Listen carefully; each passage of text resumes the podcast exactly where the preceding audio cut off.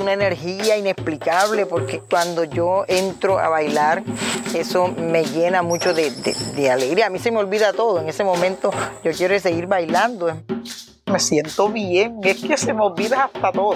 Corre por la sangre, las venas y eso, ¡puf! sabroso, sabroso se siente, siente bien. Es una medicina que nosotros tomamos a raíz del bullerengue, viéndolas cómo cantan, cómo bailan. Y ellas se emocionan, se motivan también.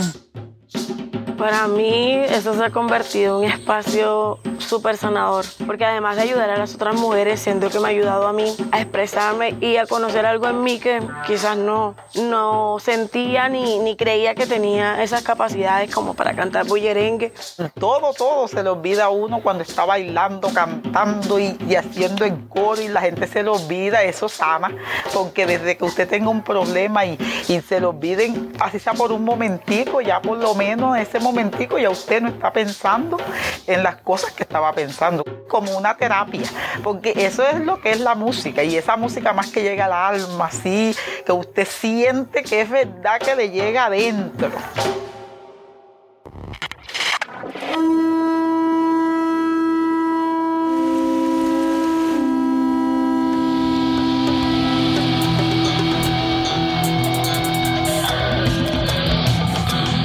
Damos la bienvenida a un episodio más de Voces Abiertas de América Latina y el Caribe. Un podcast sobre la sociedad civil en la región, sus desafíos, apuestas y sueños por un mundo más justo y sostenible.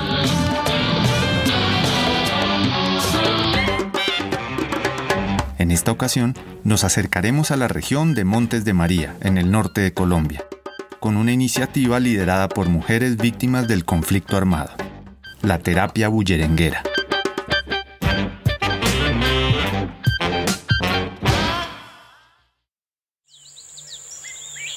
Entre Bolívar y Sucre están los montes de María. Por allá tengo regada toda la familia mía. Comienza en María la Baja y termina en la Alta María. Lo que escuchamos es un fragmento del documental Juglares de la Memoria, del Centro Nacional de Memoria Histórica. Monte de María es una región imaginada en construcción por nosotros mismos. Yo sí creo que la conexión geográfica de alguna manera hace que esas pequeñas montañas nos den una identidad propia, porque venimos de la cultura sinú. Somos cultivadores de la tierra y somos artistas. Y son artistas empíricos, que nadie les enseña nada. Los montemarianos les gusta la cultura y practican sus costumbres. Entre los departamentos de Bolívar y Sucre en el Caribe colombiano se encuentra la subregión de los Montes de María, un escenario que históricamente ha sido de disputa entre diversos actores, luchando por el control del territorio y de los réditos legales e ilegales que estas tierras proporcionan más de medio centenar de masacres, miles de personas desaparecidas y desplazadas, pueblos arrasados, entre otros factores, hicieron de los Montes de María uno de los puntos de la geografía nacional con mayores impactos en el marco del conflicto armado.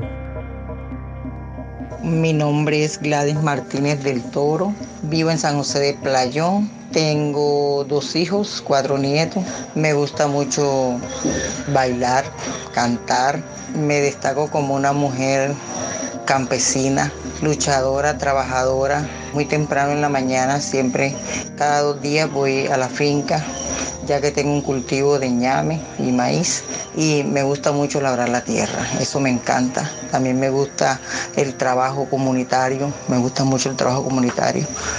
Me gusta gestionar cosas para la comunidad y no solo para la mía, sino para cualquier comunidad que tenga una necesidad y esté a mi alcance. Y bueno, esa, es Gladys. El desplazamiento nos dejó completamente roto, ya que la mayoría de la gente de este pueblo se fueron y no, no volvieron. Acá hay comunidad de Mundo Nuevo, de Calleco, la serranía esa de la parte de arriba. Fueron desplazados, pero cuando ellos bajan, eh, que fueron desplazados de sus tierras, ya Playón hubiese sido desplazado. Playón estaba solo completamente y por eso Playón hoy está compuesto por tres comunidades. Entonces, ahí, bueno, ahí ha tocado un poco duro porque son diferentes comunidades que vienen con costumbres diferentes. Entonces ha sido bastante un poco difícil. Yo que tenía mi parcela, no la puedo trabajar. Fue por culpa de la guerra que me tuve que desplazar. Ahora vivo en el pueblo. Por Dios yo no tengo nada, no tengo nada, no tengo nada. Sino ganas de llorar. Se oye un clamo en el monte, alma llena de. Pero hoy no venimos a contarles historias de los difíciles momentos que vivieron quienes habitan los montes de María. Canta, tierra mi ancestro, canta, canta con tu voz. Volvamos a lo que estábamos escuchando al principio, el bullerengue porque hoy queremos compartir con ustedes la experiencia de un grupo de mujeres que a pesar de los duros impactos que ha tenido el conflicto armado en sus vidas, vienen liderando una potente iniciativa de sanación y construcción de paz a través del arte y la cultura.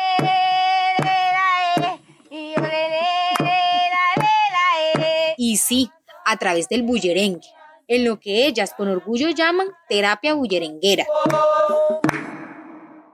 ¿Tú sabes qué significa la palabra bullerengue? Claro, como bulla, alegría, ¿no? El bullerengue viene de bulla, por eso se llama bullerengue, porque es bulla. Y por eso se da cuenta de que en, el canto las palabras van golpeadas. Y eso es el bullerengue, una bulla que cuenta, que cuenta la historia, que cuenta todo lo que está sucediendo en nuestro alrededor de una manera más sutil. Mi nombre es Yura Alquiarreta Gómez, vivo en San José de Playón, corregimiento de María la Baja Bolívar. Me gusta el trabajo comunitario, en mis ratos libres suelo bailar, cantar, arreglarme las uñas, practicar repostería y a veces cuando tengo tiempo y espacio me reúno con las chicas, hablamos sobre temas de mujeres, hablamos sobre la sexualidad de las mujeres y esos temas me apasionan. Soy una feminista muy activa que me gusta trabajar con la comunidad. Amo lo que hago, amo mi trabajo, amo aprender cada día a ser una mujer capaz de sobrepasar todos los malos ratos que, que me han tocado en la vida. Y a pesar de todo eso, soy una mujer luchadora, valiente y con muchas ganas de seguir trabajando para empoderar muchas más mujeres. El bullerengue, como nos cuentan Gladys, María Teresa y Urlequis, es más que música, podemos entenderlo como una manifestación ritual de la vida, expresadas en sonidos y cantos musicales, danzas improvisadas e intensas, un espacio social tradicional de la cultura afrocolombiana de esta región del Caribe colombiano. Es también un legado cultural lleno de imaginarios y de la tradición oral que nutre las costas de mares, ríos, embalses hídricos y montes de la región y en la experiencia que hoy presentamos es además una expresión que posibilita plasmar en los versos las historias, experiencias, dolores y sanaciones de las personas que lo cantan y lo bailan. El hilo y la aguja, Paco se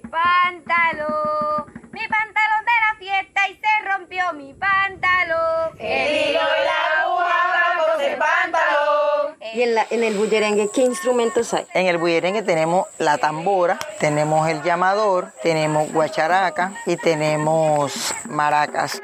La hembra es la tambora más grandecita y el llamador es el más chiquito. Es como la hembra y el macho.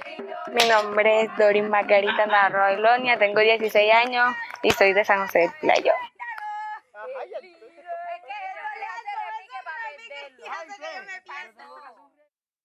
Ole, le, Lloran las mujeres, lloran. Las mujeres están llorando por el dolor y el maltrato, hombre. Ay, lloran las mujeres, lloran. Para mí principalmente ha funcionado porque había cosas que quizás yo no había contado, que no había dicho respecto a mi vida, de cómo me sentía y de cómo fueron vulnerables todos mis sentimientos ante todo lo que me había pasado cuando sufrí la violencia sexual.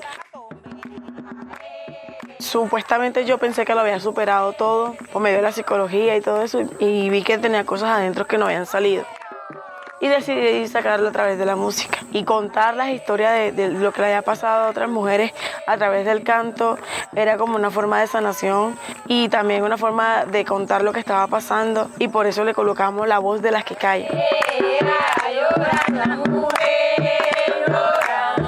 Y para nosotros terapia bullerenguera es eso, soltar esa voz de las que callan para que las demás inciten a denunciar, para que las demás vean que, que ellas no solamente son las que están pasando por eso, que hay muchas mujeres que están pasando por eso y que de una u otra manera lo están sacando a flote.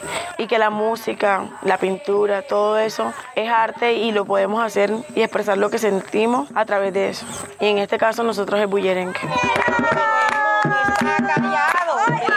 Yo diría que ese es como, como una terapia, que a veces estás pensando en cosas así, cuando oyes música, el corazón se te alegra y aunque las cargas siempre cuando tú te pones, ay Dios mío, esto, pero por un rato ya te despejas. Yo era una persona que, como decir, primero que todo estaba gorda bastante, estaba que no me arreglaba, estaba como sea, ahí en mi casa. Siempre ahí en mi casa metía y metía. Y ellas llegaron a mí y me dijeron, vamos para esto. Yo las acompañaba a las reuniones, me llevaban a María, fuimos a Cartagena, Barranquilla. Ya eso, mejor dicho, me ha hecho cambiar hasta en mi carácter, en todo. Que los hijos míos, porque yo los gritaba y le, decía su poco de vulgaridades. Area, lloran las mujeres, lloran. ¿Y qué ritmos tiene el bullerengue? Chalupa, fandango y sentado. El sentado es donde las cosas se dicen más golpeado, quizás más pausado y con un poco más de sentimiento. El sentado es como un grito, pero como de llanto. La chalupa es algo más fluido. Es como cuando tú cantas y no te paras. No te paras y sigues y sigues y sigues. Y, y el fandango son más cantos alegres. Hasta el que no quiere moverse se mueve. Porque fandango es como algo que, que hace que, te, que se mueva cuerpo y que no quieras estar así como aconcojado triste. Bueno, eso es. Bullerengue tiene varias etapas y una es si quieres transmitir ese dolor y que la otra persona sienta que verdaderamente es una canción de sufrimiento, utilizan el sentado. Si quieres ver que es una canción suave, frágil y, y, que es para todos, utilizan la chalupa, que es algo más lento, pero no tan fluido. Pero cuando tú quieres que se mueva el público, utilizas un bullerengue fandango. ¿Y a ti cuál te gusta más? El fan, bullerengue fandango. Nosotros cantamos una bullerengue fandango que se habla sobre terapia bullerenguera, que habla así. Terapia bullerenguera, terapia bullerenguera, bullerengue pa'l que quiera, bullerengue pa'l que quiera, terapia bullerenguera. Y el coro es bullerengue bullerengue. Entonces vamos a terapia bullerenguera, terapia bullerenguera, bullerengue pasa nada, las heridas del pasado. Ahí vamos como agarrando un poco más de sonido y cuando tú quieres ver, ya tú estás bailando y cuando venga a ver dolor, lo que sentías se te pasó. Terapia bullerenguera, terapia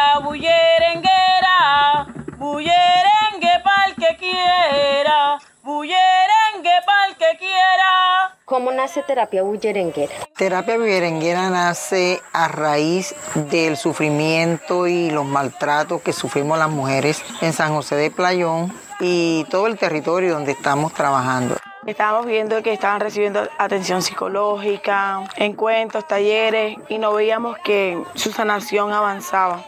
Y decidimos utilizar la música, lo que es el bullerengue, que es algo que nosotros no, nos mueve porque es algo que nace de nosotras. Eh, estábamos un día de, campo visitando unas mujeres que habían pasado por, por cosas trágicas y que nunca lo habían contado. Una de esas, una compañera, en vez de, de, de llorar, ella lo que estaba era como cantando. O sea, tiene una voz buena, así que en vez de, ella contarnos, porque se le hacía difícil contarnos, ella con una canción contó lo que le estaba pasando. Vimos que era más fácil hablar, que era más fácil contar. Y de esa manera nació Terapia Berenguera y decidimos articularlo todo conjunto con Limpal y, y crear nuestras propias canciones respecto a lo que estábamos haciendo, respecto a lo que estábamos viviendo. Y desde ese día, este mal fue hace ya dos años, de eso nació terapia bullerenguera y hasta el momento la estamos aplicando y vemos que ha funcionado. Creemos que es un arte que ayuda a sanar. Ya empezamos a agarrar más, más fuerza y empezamos a organizar las canciones y, y nos ha servido mucho como terapia porque en realidad rompemos el hielo. Ya dejamos de pensar en, en cosas que a veces nos torturan. ¿Cómo funciona esa terapia bullerenguera? Bueno, nosotros no, nos reunimos y no solamente para las mujeres que hemos pasado por, por hechos victimizantes, sino también para la juventud, para que comprenda lo que han vivido las mujeres, lo que seguimos viviendo y lo que hace el patriarcado y la sociedad con nuestras vivencias. Lo que más nos gusta de esta, de esta terapia es que nosotros nos reunimos, hacemos como una forma de mesa redonda, al son del tambor, eh, hacemos la oración al son del tambor, decimos lo que pensamos, hacemos unas dinámicas de juego, hacemos algo de respiración, jugamos mucho también con todo lo que tiene que ver con la naturaleza, con el aceite, hacemos muchas mandalas y después de todo eso es que va surgiendo la canción y cuando ya ellas sienten que han desahogado, que se han relajado, es que comenzamos a cantar y a ponerle como un poquito de son. Pero hay que...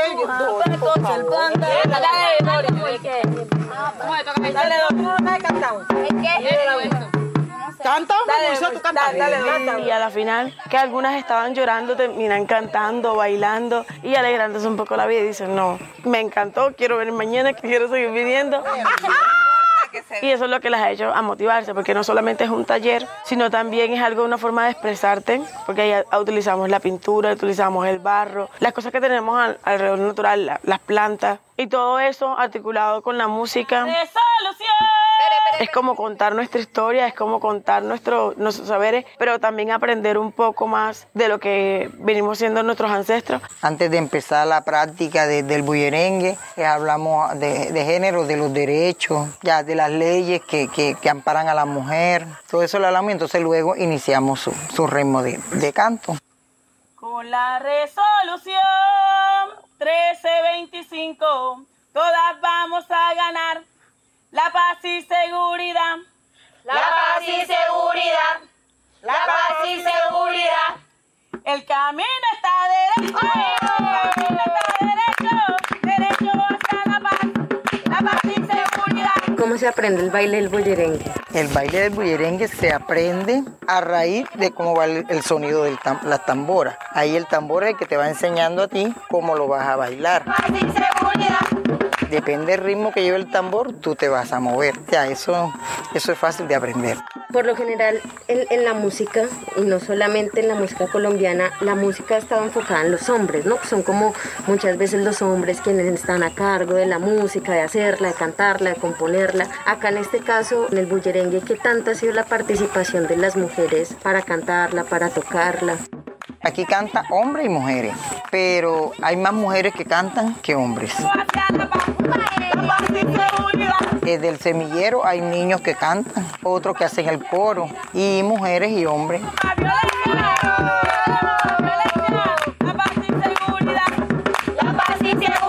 ¿Tú sientes que algo ha cambiado en ti desde que has estado en terapia bullerenguera? Bueno, conocernos más y tratar más con las personas. Y lo que yo no sabía cuando yo no estaba metida en el proyecto de terapia bullerenguera, yo ya estoy aprendiendo y lo que no, lo que no sabía yo pregunto.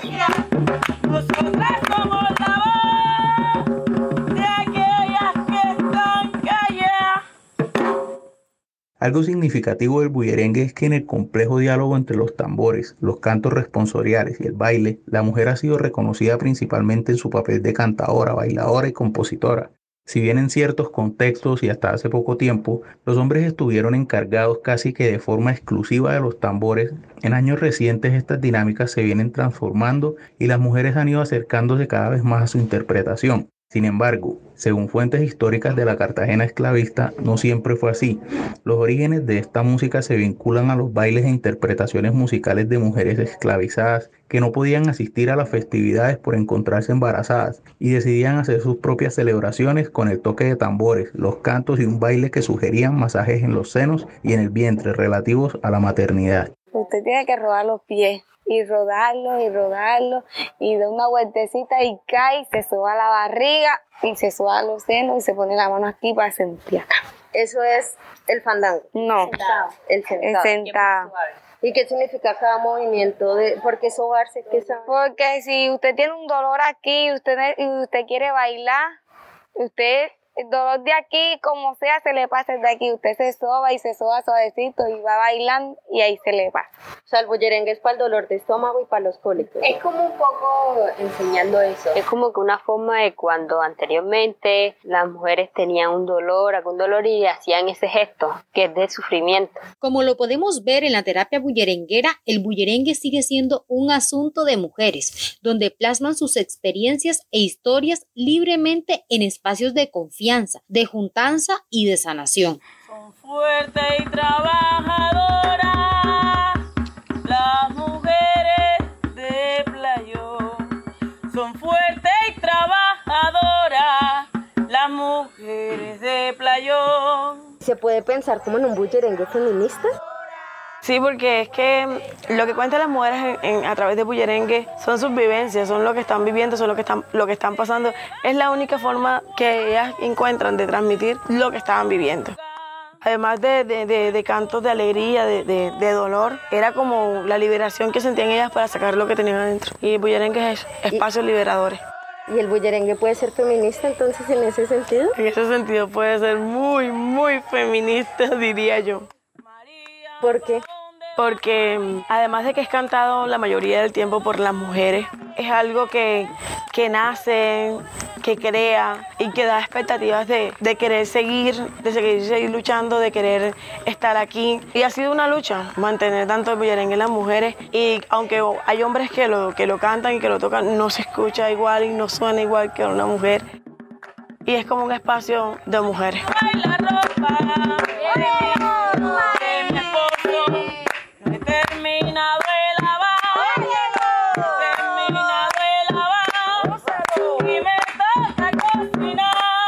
También crees que, digamos, terapia bullerenguera puede inspirar a más mujeres a sacar la voz, a dejar esa pena? Yo me imagino que sí, yo me imagino que sí, porque la gente con eso se da a conocer y menos pena le da. Porque yo lo veo a usted haciendo una cosa y yo digo, yo, ¿por qué no la puedo hacer si ella no le da pena? Así, eso fue lo que me pasó a mí. Vlad habla ante estas mujeres. Yureki también, yo, ¿por qué también no puedo hablar? No, yo voy a hablar también. Entonces, eso va a ser terapia bullerenguera, que ella, Dori, ve ayer cómo se soltó y cantó dos pedacitos y ella es la que, no, yo no voy a cantar, no, yo no voy a... Y ahí él se animó y cantó dos pedacitos y la cantó, ¿o no? Bueno, así vamos a inspirar más y más y más que cuando venga a ver este grupo está bien lleno de, de cantantes y coristas y de todo. ¿Y qué planes hay para futuro con la terapia bullerenguera? Nosotros además de grabar las canciones, queremos llevar terapia bullerenguera a otros espacios, a otros lugares donde las mujeres sabemos que están muy frágiles y que no se les ha sido posible sanar a través de psicólogos ni nada. Entonces queremos utilizar la terapia para mirar a ver qué resultados nos dan en otros espacios, en los lugares que ya previamente hemos trabajado con la psicóloga. El futuro que nosotras pensamos es eh, estar más organizadas, ya que nos falta, no tenemos vestuario porque somos un grupo joven. Ahorita que ya empezaron a, hacernos invitaciones para que fuéramos a cantar, no pudimos porque no teníamos vestuario para, para salir a, a cantar por fuera.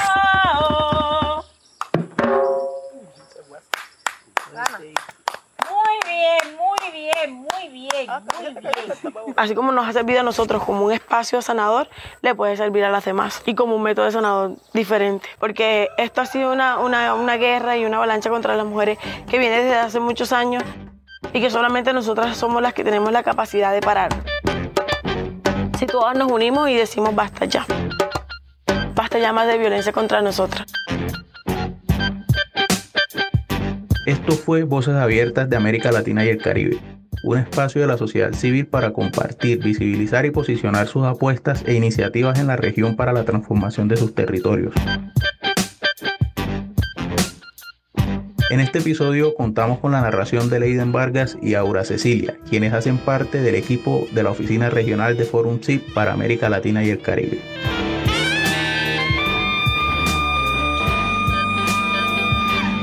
Agradecemos a María Fernanda Padilla y a la Liga Internacional de Mujeres por la Paz y la Libertad Limpal por las entrevistas realizadas que hicieron posible este episodio.